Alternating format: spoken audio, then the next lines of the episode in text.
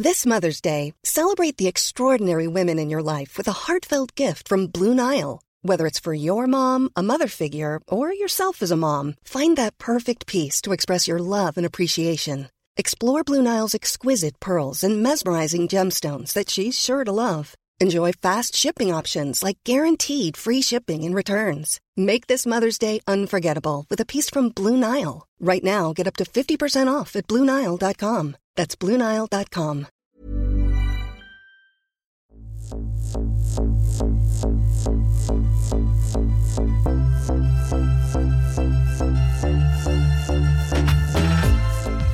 Nana Podcast, c'est ma manière de militer. Dans la douceur, le partage, le récit et les engagements des invités. Deux fois par mois, j'ai le plaisir d'échanger avec des personnes inspirantes qui ont pour point commun d'avoir des origines nord-africaines. Toutes ces histoires sont la preuve qu'il y a autant de nord-africains que de manières de l'être.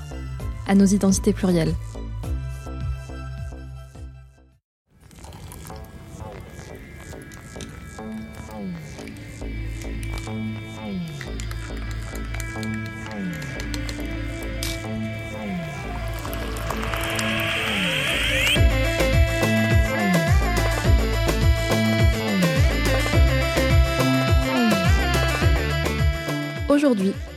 Plaisir d'accueillir Wafa Mamesh.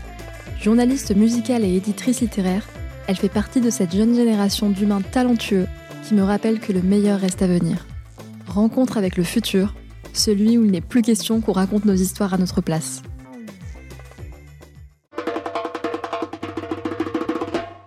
Bonjour Wafa, je suis très très heureuse de te recevoir sur Naner Podcast. Bonjour Nadia, je suis très contente de participer. Wafa, tu es franco-algérienne, tu n'es pas née en France, tu es arrivée ici à l'âge de 8 ans. Est-ce que tu peux un peu nous parler de ton arrivée en France et du rapport que tu entretiens avec tes origines? Comment tu fais le lien entre ces deux pays? Oui, alors je suis arrivée euh, à l'âge de 8 ans, comme tu as dit. J'ai peu de souvenirs concrets, mais j'ai toujours des, bribes de souvenirs qui me restent comme ça. Euh, j'ai notamment cette image... Euh, du rendez-vous à la préfecture euh, pour avoir les papiers français que j'ai eu très rapidement d'ailleurs. Je me souviens encore de la tête euh, la photo que j'avais euh, sur la carte d'identité. En réalité, je pense que ça a été brutal, mais je m'en suis rendu compte des années plus tard. Petite, j'essayais simplement de m'adapter et c'est vraiment depuis quelques années que je me suis posé des questions sur le fait déjà de pas me souvenir de beaucoup de choses. Euh, je pense que ça a été un trauma euh, que j'ai énormément intériorisé, qui a fait que euh, j'ai effacé des choses de ma mémoire. Et c'est vrai qu'arriver dans un pays où on connaît rien, en Algérie, je ne connaissais que ma maison et celle de mes grands-parents. Donc voilà, trois points entre lesquels je, faisais la navette. J'ai atterri dans un pays, voilà, en plein hiver, auprès, auprès d'une famille maternelle que je ne connaissais pas, donc l'oncle de ma mère. Le plus difficile a été euh, de m'acclimater à l'école en fait. Moi qui étais une bonne élève à l'école euh, en Algérie, ici j'ai dû tout réapprendre. J'ai dû m'adapter assez rapidement parce que tout allait vite et on nous laissait pas forcément le temps euh, de comprendre comme il fallait. Alors je parlais pas du tout un mot français, je ne connaissais même pas l'alphabet. du coup, j'ai atterri dans une classe pour apprendre le français avec d'autres étrangers. Et en fait, à l'école, c'était là la première fois que je voyais des gens différents, des gens de toutes les couleurs, des gens de toutes les origines. Et ça m'a totalement fait un choc parce que, comme je le disais, euh, moi je connaissais que ma famille, euh, que mes copains d'école. Euh, J'étais une fille unique assez chouchoutée, donc d'un coup on m'a enlevé, on va dire, du monde des bisounours pour m'envoyer dans la jungle. Donc ça a été un peu, un peu compliqué. Et le lien que je gardais avec euh, l'Algérie était assez fort parce que j'y allais tous les ans, même plusieurs fois par an. Et j'avais euh, des oncles et des tantes qui venaient également en Algérie. Et puis on a toujours parlé arabe à la maison. Voilà, même aujourd'hui, même ma petite sœur qui est née ici euh, parle très bien arabe. Et puis en général, mes parents sont très attachés à l'Algérie. Surtout mon père qui a un attachement fort avec sa ville, enfin ma ville natale plutôt, qui est une ville qui s'appelle Bida. Euh, qui est à 40-50 km au sud d'Alger. Et c'est vrai qu'à force d'en entendre parler, euh, même si certes j'ai vécu à côté euh, pendant plusieurs années, cette ville est aujourd'hui devenue un peu comme un, comme un symbole de beaucoup de choses pour moi et j'ai l'impression que tout m'y ramène. C'est bizarre, hein, quand j'y vivais, je trouvais ça moche, nul, un peu, un peu austère. Il y avait plein de militaires, on pouvait pas faire grand chose. Mais aujourd'hui, j'ai envie de découvrir cette ville, de connaître son histoire, de connaître ses lieux Et je sais que c'est une histoire que je veux faire raconter avec mon père. En fait, ça fait quelques mois que j'ai entamé un travail, on va dire, de discussion et de recherche du côté de ma famille maternelle pour connaître euh, notre histoire et notre généalogie. Je peux même pas dire comment c'est venu bizarrement, mais c'est tout aussi, c'est toutes ces réflexions quand je parlais du trauma ou euh, de, de l'amnésie. Je pense qu'il y a des choses qui ressurgissent à un moment donné. Et aujourd'hui, j'ai envie de savoir ce qui a fait que euh, on a pu avoir des papiers français facilement. Je veux connaître les métiers euh, euh, de mes aïeuls. Je veux savoir pourquoi mon grand-père est né à Fès, par exemple, avant de revenir à Alger. Euh, moi qui ne suis jamais vraiment ancrée quelque part, vu que j'ai toujours déménagé, même quand je suis arrivée en France, j'ai fait le tour de la banlieue parisienne. Euh, je sais qu'aujourd'hui, qu'avoir un épicentre, c'est important et que ça nous permet de nous recentrer quand, quand on se perd. Et en arrivant en France, tu as rapidement fait la rencontre du rap. Quelle est la place de ce courant musical dans ta vie et qu'est-ce qu'il représente pour toi? Dans une interview d'ailleurs, j'ai lu que le rap était pour toi euh, ton livre d'histoire en arrivant en France. Bah, c'est vrai que le rap, ça a d'abord été euh, la musique de ma génération en réalité. Euh, c'est ce qui m'a permis de nouer des liens avec, avec mes camarades de classe, euh, moi qui parlais pas très bien français, moi qui aussi avait du mal euh, dans, dans les relations parce que voilà j'avais mon histoire, j'étais féminine, j'étais un peu introvertie. Et euh, ensuite ça m'a permis d'avoir une passion aussi dans laquelle me réfugier. Voilà, moi qui disais que j'avais pas de maison particulière, en fait le rap ça a été mon refuge totalement. Ça m'appartenait à moi et, et je voulais le, le, garder, ça me faisait du bien. Et puis ça m'a permis d'en savoir un peu plus du coup sur la France, sur l'état d'esprit de ces jeunes, euh, sur les problèmes sociaux qui agitent le pays, sur les plaies historiques euh, qui étaient encore ouvertes. C'est vrai que j'étais moi-même immigrée et je n'avais pas les mêmes problématiques, les mêmes ressentis que les fils d'immigrés qui étaient là depuis plus longtemps que moi. Moi, j'ai dû m'intégrer, voilà, eux n'ont pas eu à s'intégrer et ont d'autres problématiques et ils sont pas toujours euh, bien traités par la France, etc. Et, je passe sur tout ça. Donc euh, j'ai appris à connaître en fait les gens qui m'entouraient euh, vraiment grâce au rap. Donc je dirais qu'en résumé, le rap c'est d'un côté un pont entre les, les, les individus et un pont en fait entre les histoires. Et en 2015, tu as cofondé la maison d'édition Face Cachée pourquoi euh, l'édition était la suite logique à tes expériences avec le rap? Quel type de projet tu représentes? Alors moi j'ai aimé le rap euh, parce qu'il me racontait des histoires. Alors je préfère les histoires réelles mais il racontait aussi des histoires fictives. Euh, c'est aussi tout aussi bien. J'ai ensuite fait des études d'histoire. Voilà, j'ai un master 2 d'islam médiéval. Donc je comprends encore aussi des années plus tard toute cette envie d'aller fouiller. Et je pense que la suite logique était que je participe à mon tour, à ma manière, à écrire des histoires. Alors j'ai d'abord commencé en tant que journaliste à interviewer et à chroniquer des albums de rap. Et dans les deux cas, finalement, euh, on écrit un peu l'histoire. Soit on revient sur un moment T d'un artiste euh, et d'une œuvre musicale. J'aime fouiller, poser des questions et mettre des mots sur les faits et les ressentis. Donc l'édition est vraiment venue tout naturellement. Je ne connaissais pas du tout ce métier avant mes 25 ans. Après mon master d'histoire, je ne savais pas du tout quoi faire. Euh, je savais que je voulais faire du concret.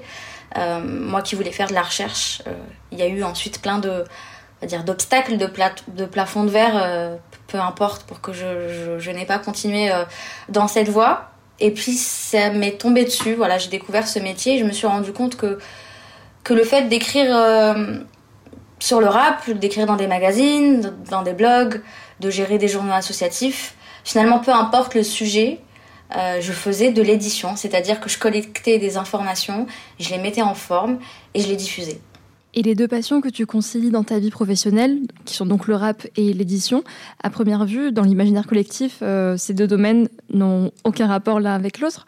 Et euh, est-ce que tu peux encore nous raconter comment euh, ils sont ta manière de, revaloriser les, histoires méconnues et invisibles que tu, que tu n'as pas vues dans l'histoire qu'on t'a racontée à l'école, par exemple Alors avant d'être une maison d'édition, euh, Face Cachée, c'était euh, une double page dans un magazine, puis c'était le nom d'un blog personnel.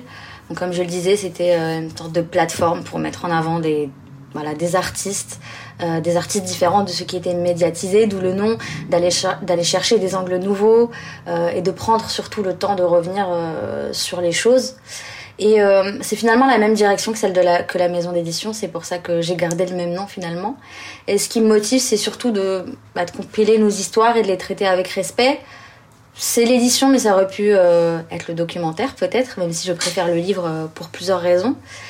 En tout cas, les deux, ces deux domaines pour moi sont liés vraiment avec cette volonté de, de créer un matériau euh, pérenne. Voilà, et le format papier pour moi est, le bon. Alors même si aujourd'hui tout est digitalisé, quand j'écris sur le rap par exemple, euh, bah justement je préfère continuer à écrire plutôt que faire des vidéos ou des podcasts. Alors que j'aime beaucoup ça, mais pour moi l'écrit ça reste vraiment euh, euh le format principal en tout cas.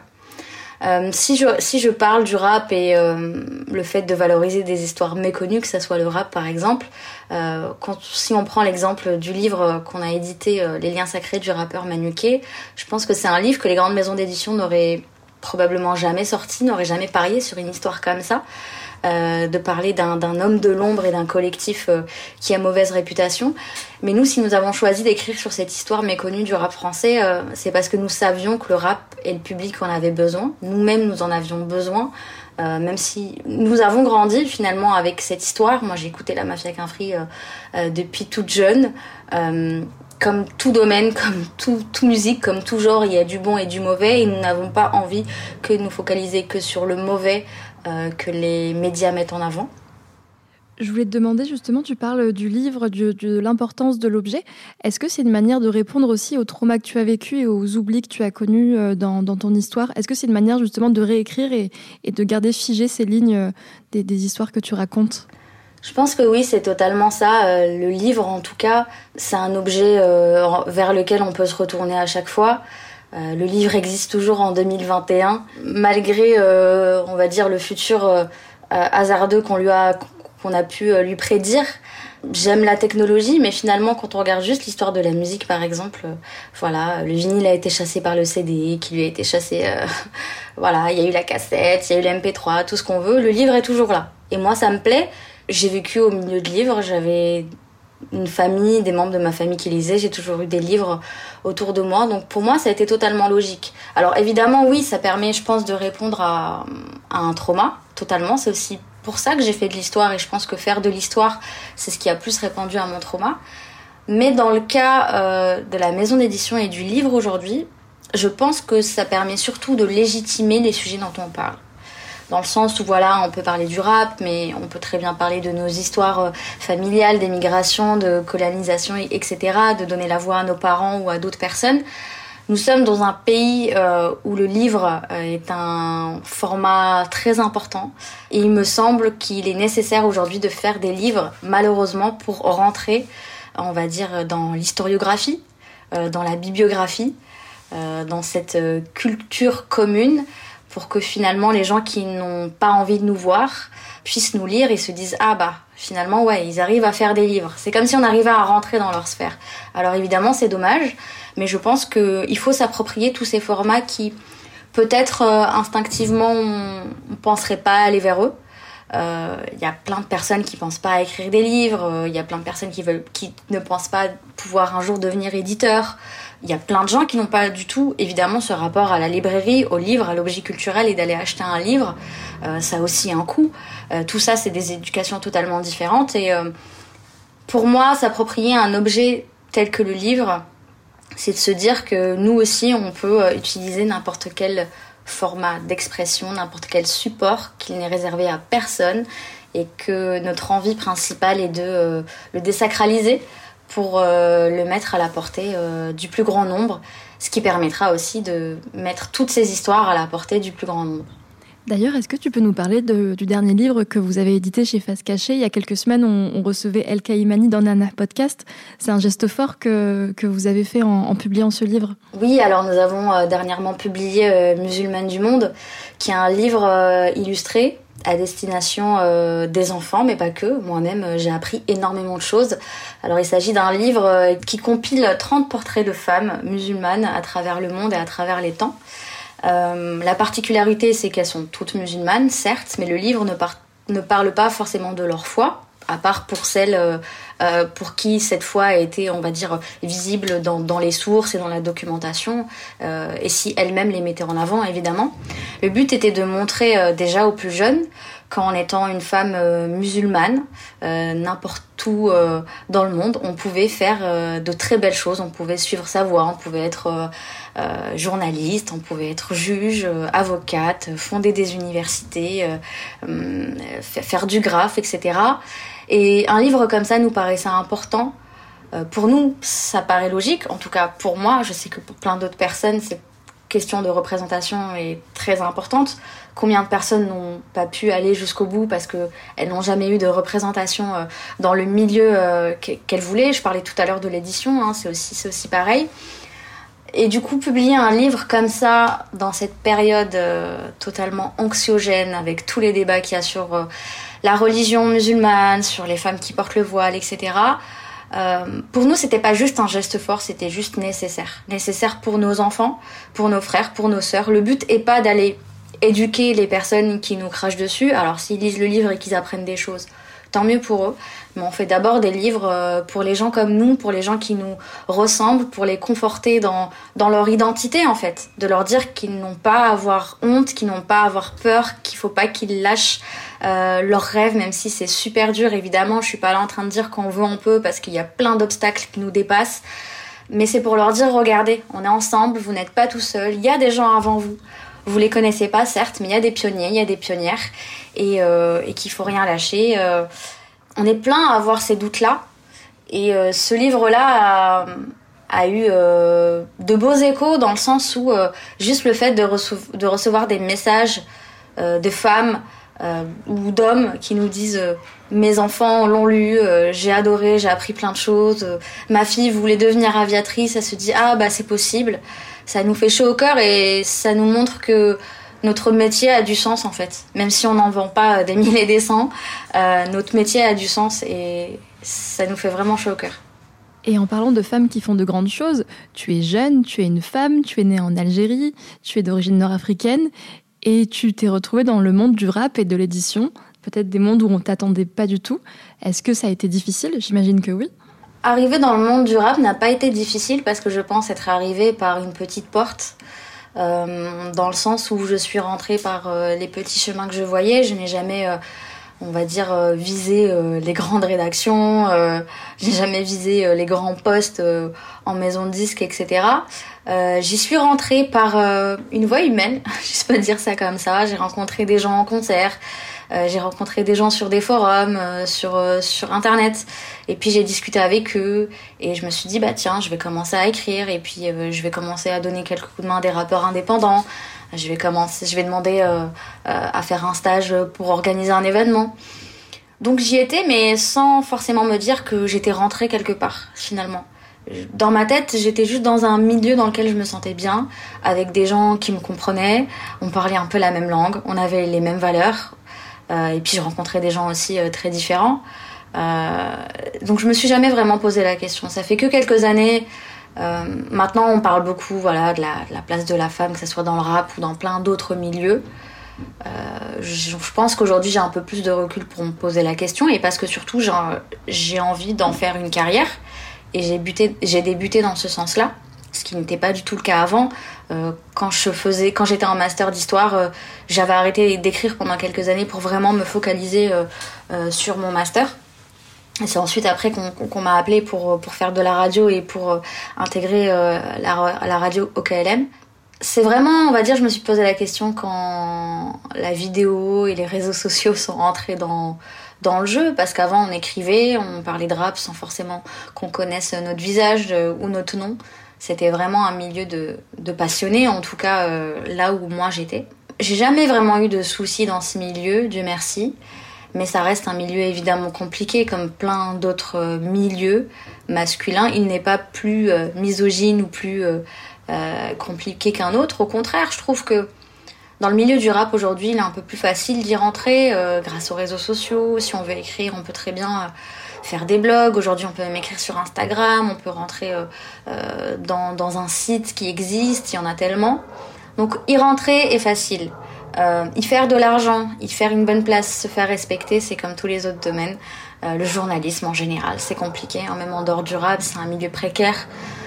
Les femmes ne sont pas vraiment bien traitées. Évidemment, je parle même pas de tout ce qui est agression, harcèlement, etc. L'édition, c'est c'est différent, mais c'est pas forcément mieux.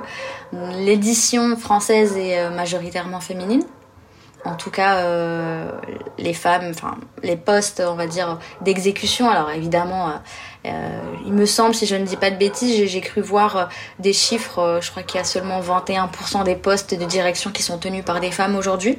Sinon, c'est totalement masculin. Rentrer dans l'édition, c'est beaucoup plus difficile que rentrer dans le rap. Il faut avoir fait euh, les bonnes études, euh, il faut avoir du réseau, il y a très peu de place, c'est également très précaire. C'est un métier passion, voilà. J'ai choisi deux métiers passion où on galère clairement.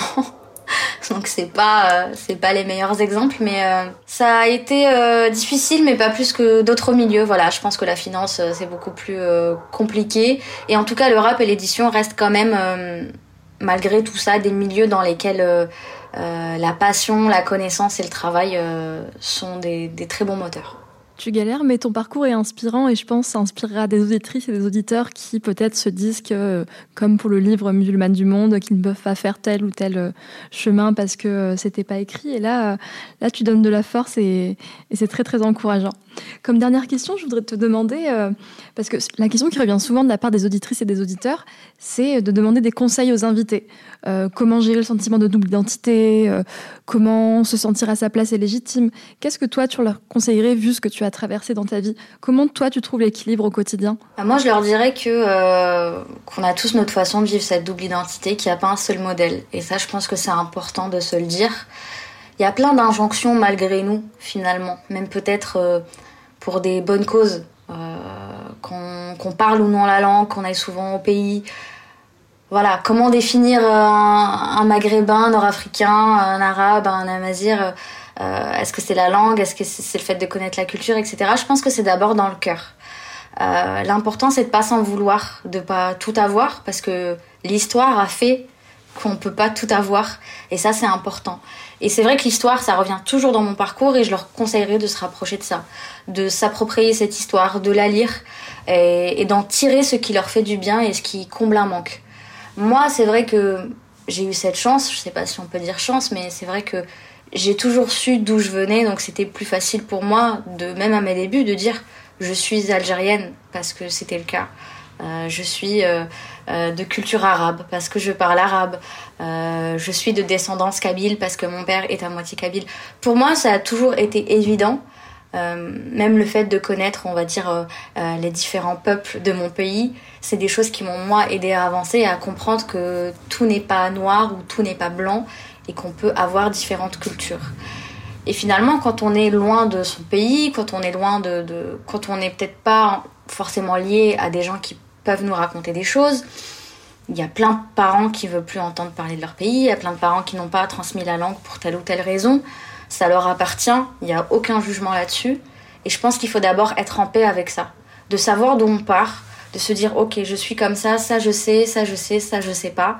Eh bien, si j'ai envie de savoir, je vais faire en sorte de savoir. Aujourd'hui, il y a des livres, des documentaires, des séries, tout ce qu'on veut.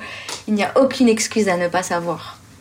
Déjà. Et puis ensuite, si on peut voyager, rencontrer sa famille, retourner au bled, c'est très bien, mais je pense qu'il faut être en paix avec soi-même et surtout ne pas tomber dans l'excès inverse, c'est-à-dire euh, euh, cet excès de zèle ou de se dire on est plus réaliste que le roi, que il faut forcément peut-être euh, crier cette appartenance haut et fort, la mettre partout pour montrer qui on est. Comprenons qui nous sommes pour nous-mêmes avant de peut-être l'exposer au monde. Et puis finalement, on n'a peut-être pas besoin de l'exposer au monde, juste être nous. Ça montre qui on est. Je sais que moi, par exemple, bon, j'ai pas travaillé dans énormément de grandes entreprises, j'en ai fait une. Et je sais que bon, j'étais la, la, seule euh, femme, euh, même racisée, la seule femme musulmane. Et parler des sujets qui nous concernent euh, sans tabou. Oui, je fais le ramadan, point. Il n'y a pas de honte. Non, ça, je ne peux pas le faire. Euh, non, ça, je peux pas le faire non plus. Non, ça, je le fais. Chez moi, c'est comme ça et pas autrement. Si les gens ont envie de vous poser des questions pour savoir, très bien. On est là pour répondre. S'ils n'ont pas envie, s'ils ont des clichés, tant pis pour eux. Nous, on sait qui on est, on sait ce qu'on fait de bien, on sait sur quoi on doit s'améliorer. Et je pense que c'est le plus important. Donc trouver la paix. Merci pour ce précieux conseil que je vais tâcher de suivre moi-même. Et merci infiniment Wafa d'écrire nos, histoires avec euh, tant de talent. Merci beaucoup Nadia et euh, une très bonne continuation pour ton podcast que j'écoute euh, à chaque sortie. T'es gentil, je te souhaite le meilleur. Merci beaucoup. Un grand merci à Wafa d'avoir partagé son histoire sur Nanar Podcast. J'espère que cet épisode t'a plu. Tu peux le partager et m'écrire sur les réseaux sociaux à Nana Podcast, NA3, NA3 Podcast, à nos identités plurielles.